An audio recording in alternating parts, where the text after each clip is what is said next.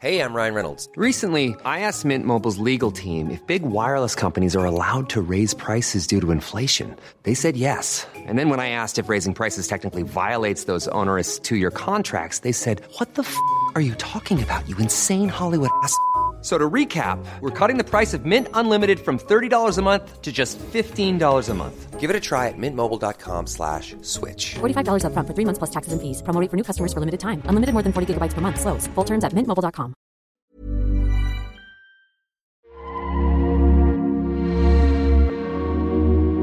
En repensant à toutes mes peurs, j'ai établi cette liste de sensations.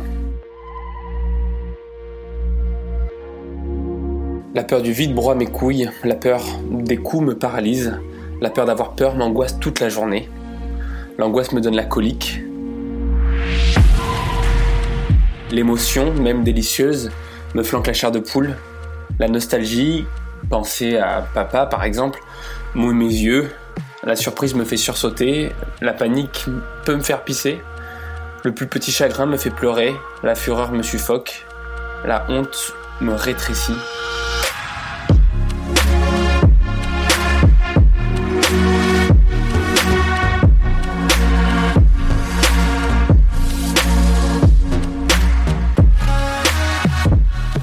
Corps à tout, mais je ne sais pas toujours comment il va réagir.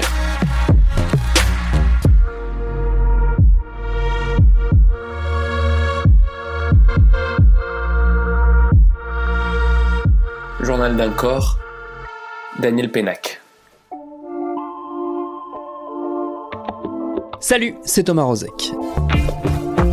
Depuis le début de cette étrange période de confinement, on est toutes et tous mobilisés chez Binge Audio pour faire vivre ce rendez-vous quotidien avec vous. En une vingtaine d'épisodes, on a voulu vous faire entendre par petites touches ce que cette situation bousculait chez nous, chez vous, du plus collectif, du plus général au plus personnel, au plus individuel? Alors Programme B va reprendre petit à petit sa forme initiale, mais pour conclure ce cycle où témoignages et réflexions se mélangent, on a voulu aller au plus près de l'intime, et pour ça c'est ma camarade Camille Regache du podcast Camille qui va prendre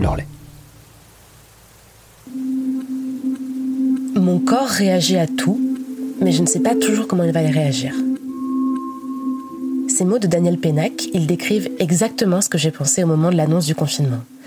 Au moment de faire les dernières courses, je me suis dit ouais, ok, enfermé avec mes pensées sans voir personne, ça va le faire. Mais enfermé avec mon corps, comment est-ce qu'il va réagir? Et là, pour la première fois de ma vie, j'ai ressenti de l'angoisse. C'était totalement inédit, une nouvelle sensation. Bon, j'ai quand même rapidement arrêté d'écouter ma respiration pour m'assurer que mon corps fonctionnait normalement parce que oui, bon, bah là c'est bon en fait, hein, il va bien. Depuis un mois, on fait tous et toutes des petits rapports quotidiens de l'état de nos corps. Raconter ce qu'on mange, si on dort bien, si on a fait du sport ou pas du tout. On imagine là où on aimerait se rendre physiquement une fois qu'on sera sorti. Peut-être que si on en parle autant, que le corps prend autant de place dans notre quotidien, et dans l'actualité d'ailleurs, c'est parce que quelque chose d'essentiel a changé. On est contraint et contrainte de repenser le rapport qu'on a avec notre corps, de l'habiter différemment. Et comme habiter son corps, c'est jamais anodin, ce sera notre épisode du jour. Bienvenue dans Programme B. Le corps, c'est déjà celui qui peut être touché par la maladie. C'est l'odorat qu'on surveille en reniflant discrètement son plat, le front qu'on tâte pour checker la fièvre pour savoir si on l'a attrapé, la poitrine qui se serre quand on pense l'avoir, et parfois, on a raison. Donc moi, j'ai eu les premiers symptômes du Covid au tout tout tout début du confinement. J'étais plutôt très malade pour euh, mon âge et vu le fait que j'ai pas d'antécédents. Euh, j'ai quand même fait un passage à l'hôpital et euh, pendant lequel j'ai été testée positive et du coup j'ai eu un suivi à distance par la suite. Voilà, je fais partie des jeunes qui étonnamment ont pas trop supporté les symptômes. Je les ai tous eus en fait. mais là maintenant ça va mieux, je suis guérie. Du coup, euh, ce qui m'a frappé au départ, c'est que tu as un corps qui est au centre des préoccupations, mais parce qu'il est malade, mais au centre de tes préoccupations personnelles à toi déjà, euh, parce que c'est quand même inquiétant de l'attraper. Au centre des préoccupations familiales, évidemment, et c'est très prenant parce que les gens sont loin, donc en fait, t'es sollicité absolument tout le temps. Et puis aussi au centre des préoccupations médiatiques, c'est-à-dire que ton, il y a, enfin, il y a un rapport d'échelle qui est qui est fascinant, qui est le, le, le résultat de ta température ou ton rythme cardiaque à la toute petite échelle de ton corps dit quelque chose de la crise mondiale qui est en train de se passer. Et tu vas aller être l'un de ces petits chiffres sur les graphiques euh, qui intéressent le monde entier en fait. Donc il y a ce rapport d'échelle qui, qui est fou, c'est-à-dire que ton corps est totalement confiné, invisible, mais les données qu'il produit concernent tout le monde en fait. Que tu as un, un corps qui est projeté dans l'actualité, c'est assez euh, fou. Et puis, euh, dans un autre sens, le fait que ces données euh, concernent tout le monde, le fait que tu fais la météo de, toi chaque matin, on fait la météo de soi euh, tous les jours. En fait, c'est ça devient un peu le seul intérêt qu'a ton corps pendant le confinement quand il est malade. Si t'as le Covid pendant le confinement, franchement, ton corps ne sert à rien ton corps perd tout ce à quoi il te sert habituellement, c'est-à-dire le plaisir, le déplacement, euh, le, la séduction, le travail, euh, le sport. Et le seul intérêt que peut que peut peut avoir ton corps dans cette période-là, euh, c'est justement l'établissement de ces données et de savoir euh, si tu peux avoir une utilité euh, quelconque dans l'avancement des soins et des données en fait. Euh, moi, le seul moment où je me suis sentie un petit peu utile ces quatre dernières semaines, c'est quand j'ai été à l'hôpital et qu'on m'a posé tout un tas de questions pour savoir, euh, pour établir, enfin voilà, euh, des tableaux Excel, des critères, des schémas pour savoir où en est cette pandémie et vers où ça va. Voilà, on m'a même demandé si j'étais prête à donner, à faire du don de sérum de mon sang parce qu'il y a des recherches dans ce sens-là qui sont faites.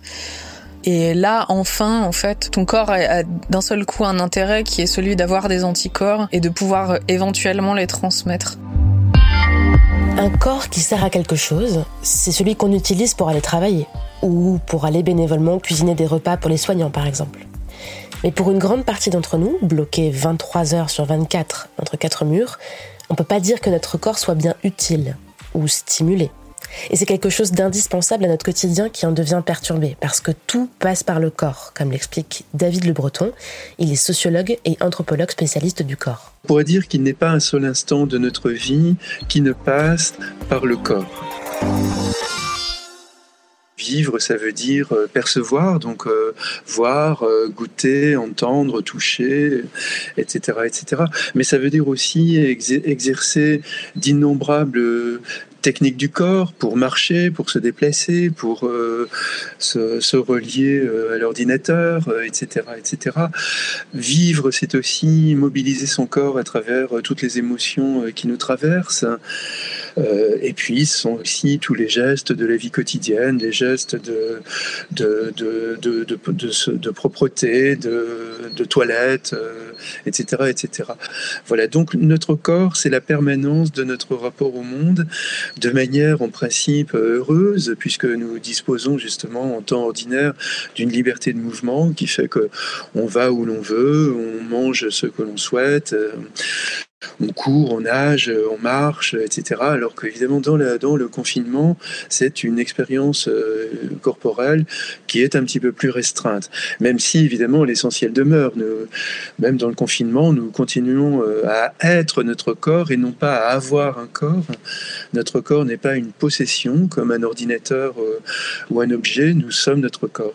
Sans corps, il n'y a plus de rapport au monde. En revanche, si on, si on prend le, le, niveau de la vie quotidienne, c'est une expérience qu'on n'a jamais vécue dans, dans, dans, nos histoires, les uns et les autres, et, et mondiale en plus.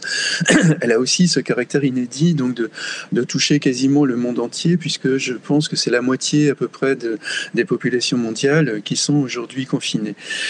Donc c'est en effet une expérience inédite, ce n'est pas non plus une restriction euh, totale, puisque nous avons la possibilité de continuer à bouger, nous continuons à marcher, à aller d'une pièce sur l'autre.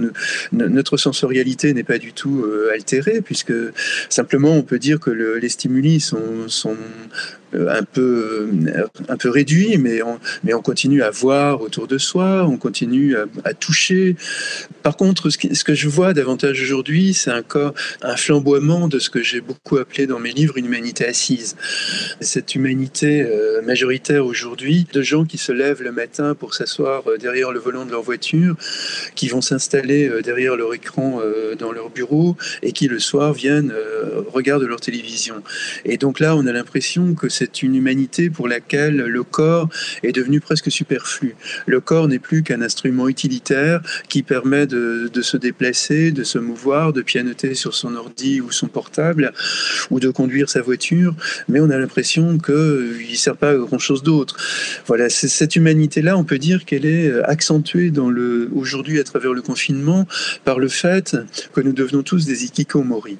Hein, les ikikomori, ce sont ces jeunes japonais qui s'enferment chez eux pendant euh, des mois ou des années, souvent euh, pendant deux ou trois ans, qui refusent de voir leurs parents, leurs amis, leurs frères, leurs sœurs. Mais par contre, ils sont reliés avec le monde entier à travers les réseaux sociaux. Et aujourd'hui, nous sommes évidemment contraints à cela pour, en tous les cas, énormément de, nos, contemporains, quoi, qui n'ont plus, n'ayant plus la possibilité de se mouvoir, euh, utilisent cette espèce de, d'échappée belle que sont les réseaux sociaux. Quand on est évidemment devant, derrière son portable ou son écran, euh, enfin, je veux dire, on est physiquement en tous les cas passif, il y a uniquement les doigts euh, qui se meuvent. Euh, et ça, évidemment, on peut dire que c'est un régime du corps qui n'est pas le meilleur parce que le, confinement nous, réduit énormément nos existences aujourd'hui à, cela, à une mise entre parenthèses du corps et, et à une passivisation grandissante encore du corps. Est-ce que j'ai l'impression d'être bloquée avec mon corps? Eh ben, évidemment. Enfin, tout, je, je, oui, d'autant plus que concrètement, j'ai bloqué mon dos en faisant du sport à la maison. ce que j'appelle la maison, c'est mon 16 mètres carrés. C'est tout à fait euh, symbolique et affectueux comme terme, mais il n'y a pas de maison. C'est vraiment 16 mètres carrés. Je pousse les meubles, je mets mon tapis de yoga et euh, j'essaye euh, pathétiquement, maladroitement et joyeusement de me faire des séances de sport. Bon, pourquoi tu fais du sport? Des fois, je me dis, mais, mais arrête, t'aimes pas ça, tout simplement. Le sport, c'est vraiment quelque chose qui m'a jamais fait particulièrement vibrer. Mais depuis le confinement, de se dire que c'est aussi long et qu'on est aussi statique, qu'on est aussi sédentaire, bah ça me, je crois que ça me crée un peu des angoisses. Quand je me regarde, ça me fait un peu peur. C'est plus une projection de l'après qui me fait peur d'avoir l'impression que je perds en vitalité, et en force et euh, que ce soit physique ou que ce soit oui, même juste en apparence. Comme si mon corps euh, était destiné à changer euh, de façon hyper fataliste parce qu'on bouge pas, je bouge pas du coup pendant, pendant beaucoup trop longtemps, beaucoup plus que d'habitude. Peur d'être limite plus faible après le confinement, comme si on, perdait, on perdait en force très, très concrètement. Et en même temps, une préoccupation beaucoup plus superficielle, entre guillemets, qui, qui serait d'avoir besoin et envie de, rester en forme et de rester euh, beau, tout simplement, même de manière, générale. Je pense que mon corps est devenu un, acteur beaucoup plus physique au sein de mes journées. C'est-à-dire que j'ai commencé à le, soigner, à essayer de, de, reprendre la main sur mes muscles, euh, sur ma souplesse.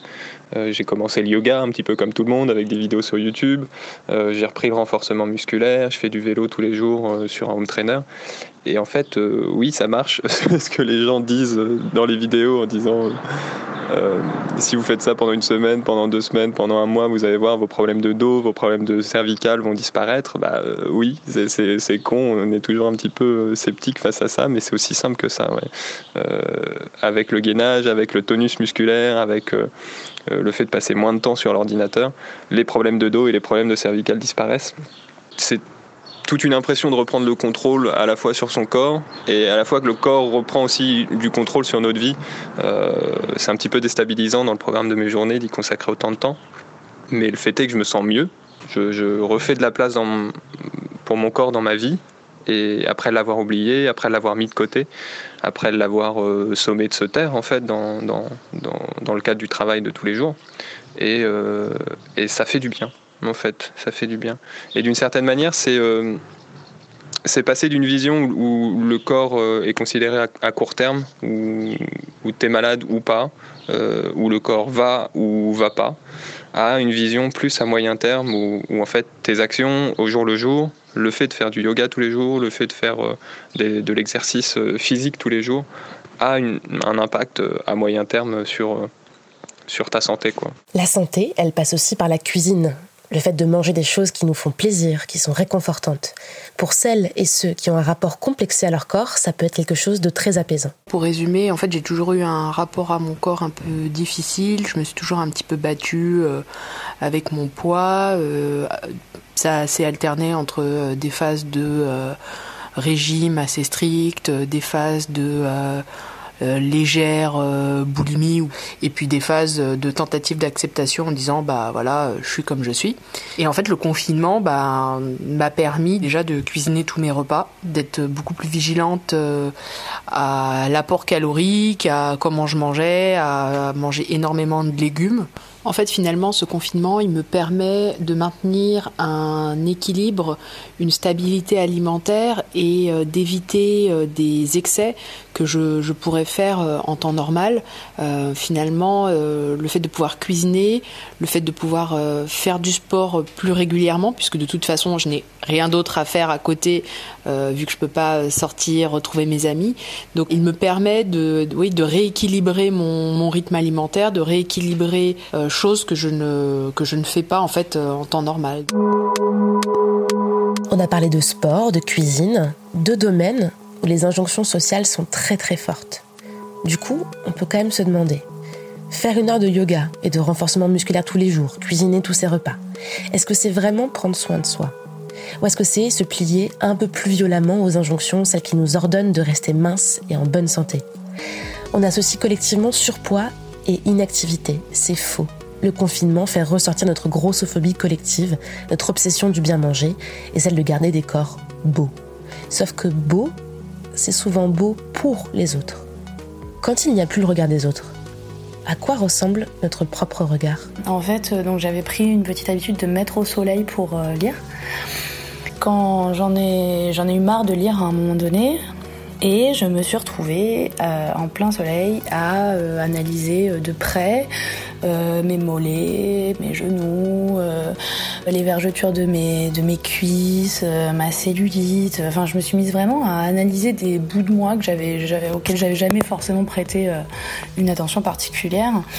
Et c'était un peu comme une redécouverte, quelque chose de ah genre ah ok t'es là et c'est cool.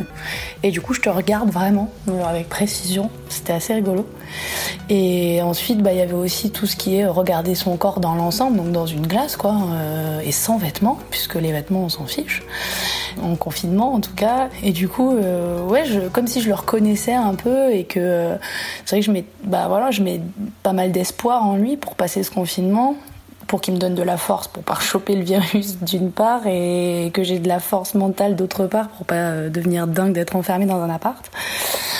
Euh, du coup, aujourd'hui, j'ai l'impression que je l'aime bien. Je le remercie. Je continue à le regarder, à le toucher, à sentir des parties de mon corps que j'avais pas forcément le temps de toucher d'ordinaire et que je prends le temps de faire maintenant. C'est devenu presque une habitude, une espèce de routine.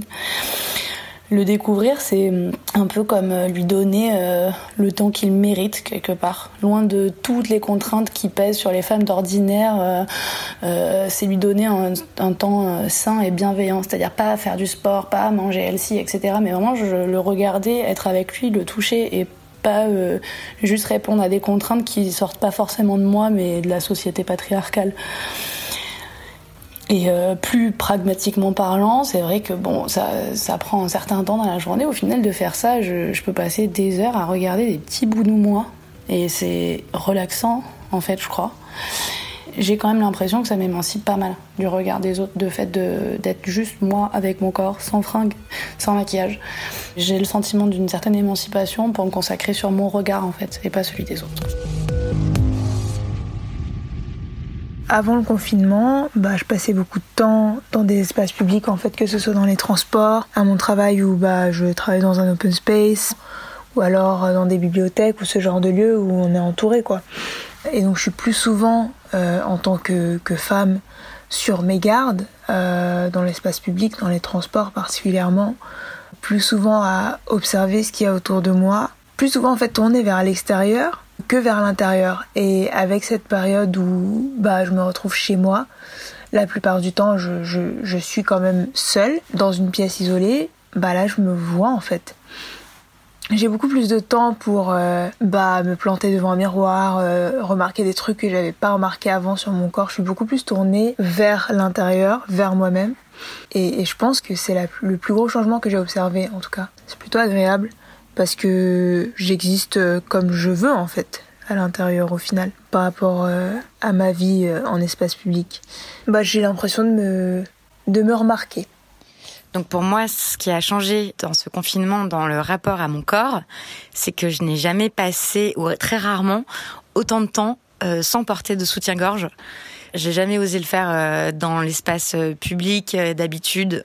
C'était c'est une forme d'obligation à laquelle je me soumets parce que sinon je sais que je vais avoir trop de remarques, trop de regards déplacés, que je vais pas me sentir à l'aise et tout ça. Mais là, c'est vrai que le fait de ne plus croiser personne à part mon copain, mm, ça me permet de, ne, de me passer de cet outil qui est quand même un peu oppressant, qui laisse des marques, qui fait mal. Et voilà. Et donc ça, c'est quand même euh, très très agréable. Je redécouvre euh, ce que ça peut être de vivre sans soutien-gorge et c'est vraiment euh, plaisant.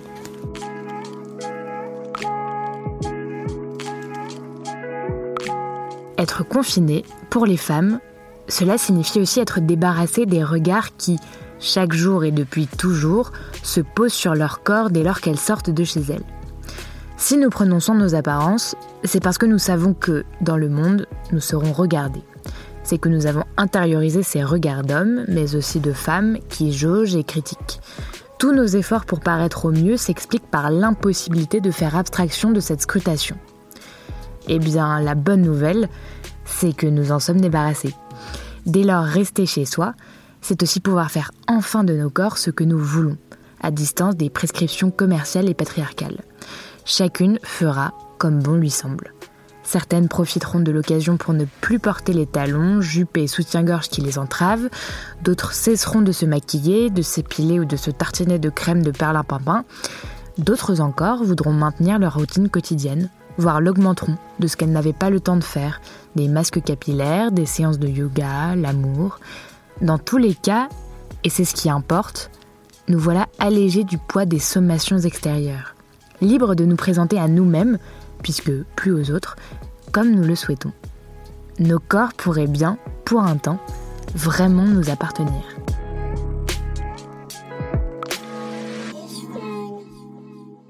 Camille Froidevaux-Métairie, Féminisme et confinement, du pire vers le meilleur, Libération, 24 mars.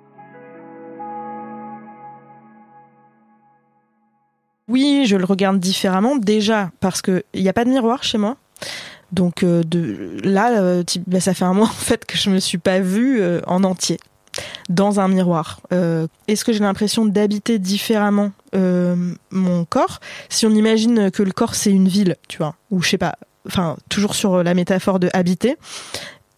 Et eh ben par exemple, tu vas au travail, tu prends toujours le même trajet, puis un jour il y a des travaux qui t'empêchent de prendre ce trajet-là et eh ben tu t'es obligé de passer par un autre trajet et tu perçois les choses différemment et tu kiffes ce trajet. Et avec mon corps, c'est un peu euh, ce rapport-là que j'ai en ce moment. C'est-à-dire que j'ai l'impression que c'est le même corps, euh, qu'il n'a pas changé, que ma peau, elle a toujours euh, des endroits où elle est sec, des endroits où elle est souple. voilà, il y a plein de choses que j'ai l'habitude de voir, mais quand même, il y a un éclairage différent, il y a une perception différente comme si je passais par des chemins différents pour percevoir mon corps. Euh, oui, je l'aime plus, mon corps, c'est. Enfin, c'est-à-dire que je l'aime pas plus au sens euh, méthode Coé, euh, mon corps est magnifique. c'est pas un temple, quoi. C'est pas genre je vais en prendre soin, je vais le caresser. c'est pas pour prendre soin, le rendre beau. C'est plus parce que c'est ma boussole, en fait, le corps. C'est. et en ce sens, bah, je l'aime plus parce que je le traite mieux euh, et pas parce que je le regarde avec plus d'amour, juste euh, parce que c'est lui qui m'indique comment mieux le traiter. Cette solitude, ces moments d'introspection, ça peut être une aubaine et ça peut aussi être un moment de grande panique. Je suis sûr qu'il y a des millions de, Français aujourd'hui qui sont ravis, enfin de, de, gens à travers le monde même, qui sont ravis de ne plus avoir de responsabilités sociales, professionnelles, amicales et autres, et puis qui, qui sont plongés en permanence dans la lecture, euh, le cinéma, la musique, euh, leur jardin, euh, et qui sont ravis que personne ne vienne trop les solliciter. Hein. Voilà. Pour d'autres, par contre, c'est une disparition de soi terrible, parce que ce sont des gens qui ont absolument besoin du contact des autres. et là, donc, du coup, ce sont des gens qui vont passer euh, presque toute leur journée sur les réseaux sociaux ou au téléphone euh, avec leur portable. Euh, ce qui ne me paraît pas, pour ma part, la meilleure des choses, parce que c'est, je pense que l'expérience du confinement devrait aussi nous renvoyer à notre intériorité et à une intériorité euh, dont on devrait faire en sorte qu'elle soit heureuse, qu'elle soit imaginative, qu'elle soit créatrice. Et on peut penser que passer son temps sur les réseaux sociaux ou, sur son portable, c'est une manière d'échapper justement et une manière de, enfin, ça n'apporte rien vraiment d'essentiel à la vie. Ça permet de tenir le coup. Donc il ne s'agit pas pour moi de faire des jugements de valeur. Je pense que des hommes ou des femmes qui sont en grande détresse personnelle euh, aussi ont absolument besoin de ces contacts, de ces échanges, et de, ne pas se regarder, de ne plus se regarder, quoi, parce que ça peut devenir intolérable de se regarder euh, quand on a un, un gouffre euh, ouvert en soi.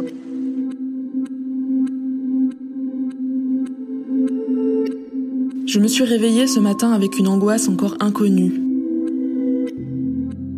J'étais dépourvue de tout sentiment, tout était parti, perdu, comme si je m'en étais remis la veille au bon soin de la nuit, une fois pour toutes. Je me sentais comme quelqu'un qui a pris la relève de la sentinelle de toute une armée et qui se retrouve ensuite sourd et anéanti, aveuglé par l'instant le plus énigmatique qui soit. Tout était parti. J'étais parfaitement vide, sans douleur, sans joie, sans nostalgie, sans amour, sans chaleur ni amitié, sans colère, sans haine. Il n'y avait rien, plus rien.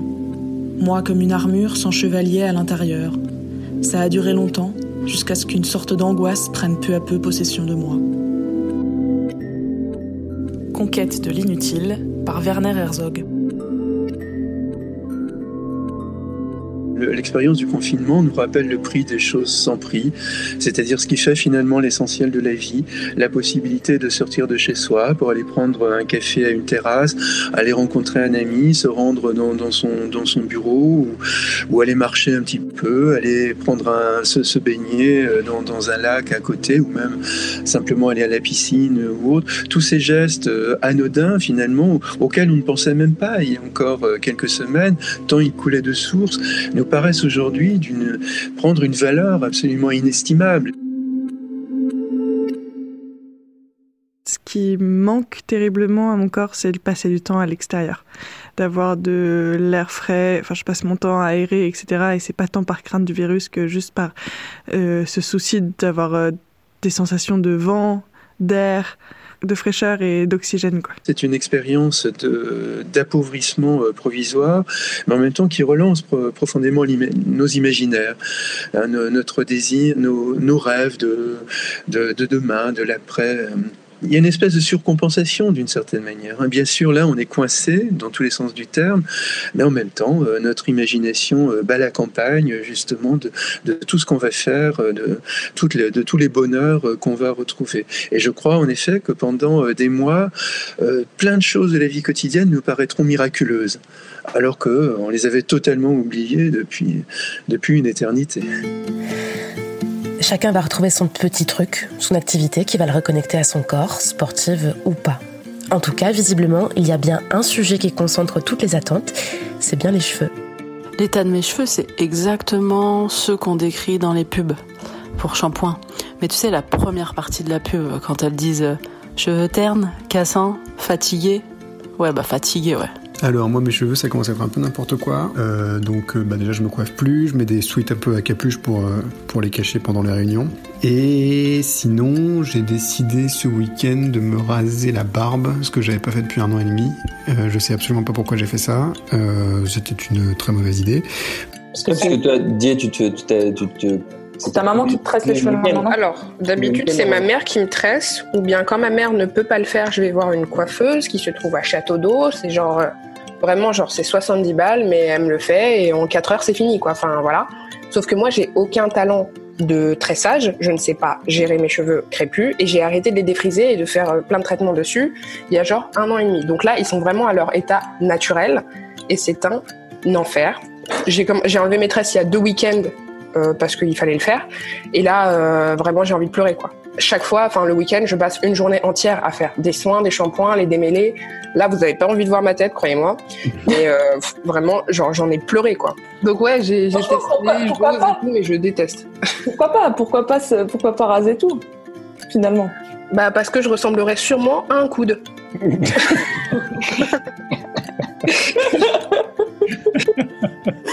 Euh, moi, c'est vraiment un truc qui me change pas la vie, où je suis vraiment pas déboussolé, c'est les cheveux justement.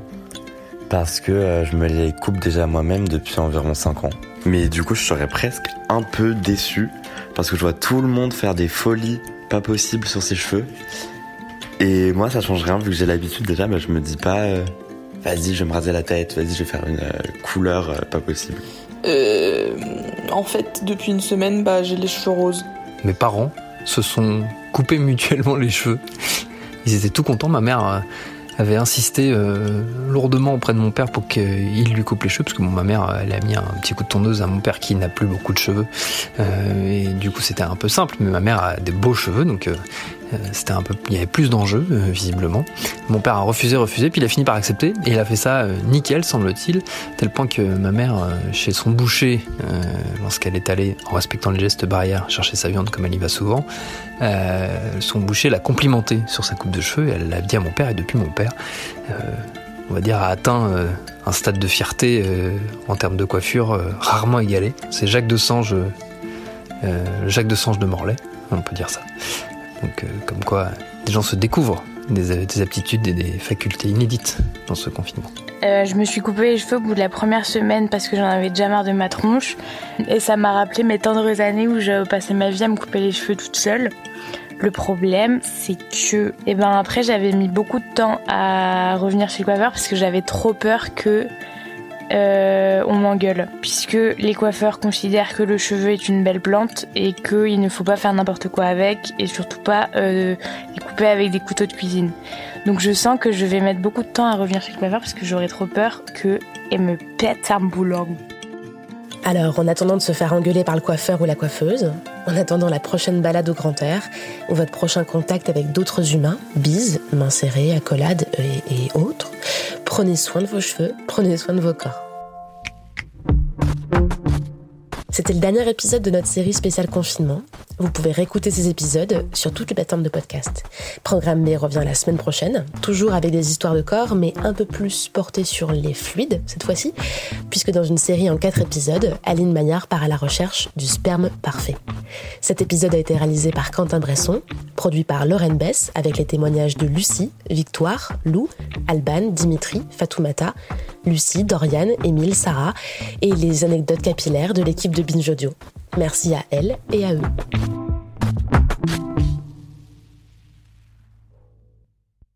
Salut, je m'appelle Camille Test, je suis journaliste et prof de yoga et j'anime Encore Heureux, un podcast sur la santé mentale.